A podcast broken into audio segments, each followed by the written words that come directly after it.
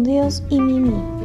Pequeñas reflexiones a la luz de la palabra de Dios que bendecirán tu día a día y te ayudarán a crecer espiritualmente.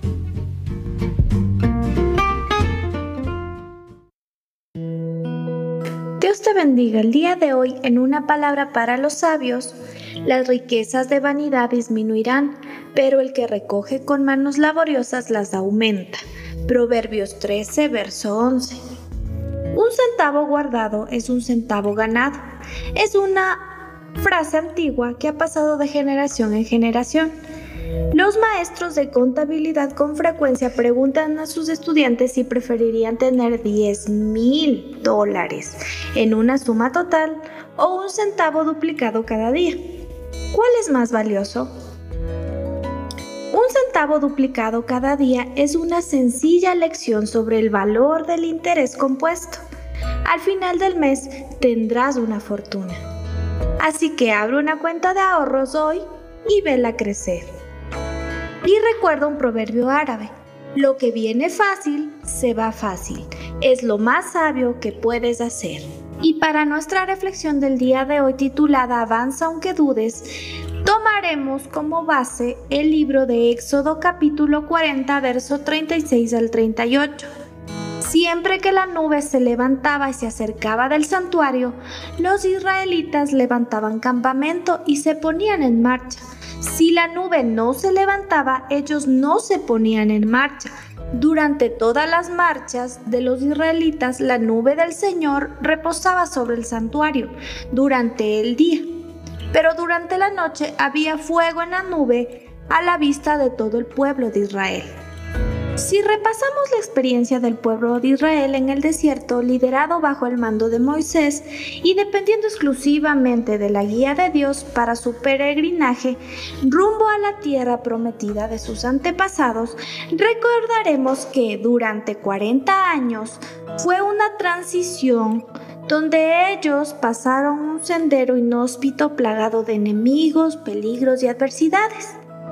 Una especie de columna de fuego alumbraba el camino por las noches y les proporcionaba calor por las bajas temperaturas. Y una espesa nube les cubría del sol abrasador de esas arenas. Ambos, tanto la nube como el fuego, les servían también como guía. No sabían el camino, Dios no les había revelado eso. Dios no les había trazado previamente un camino, pero para el desorientado e inexperto pueblo hebreo la nube y el fuego eran su camino.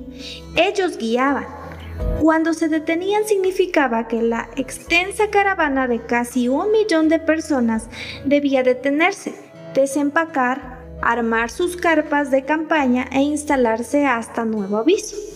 Cuando la nube o el fuego volvían a avanzar, significaba que debían empacar y reanudar el viaje hasta la próxima parada. Complejo, ¿verdad? Aparentemente sí.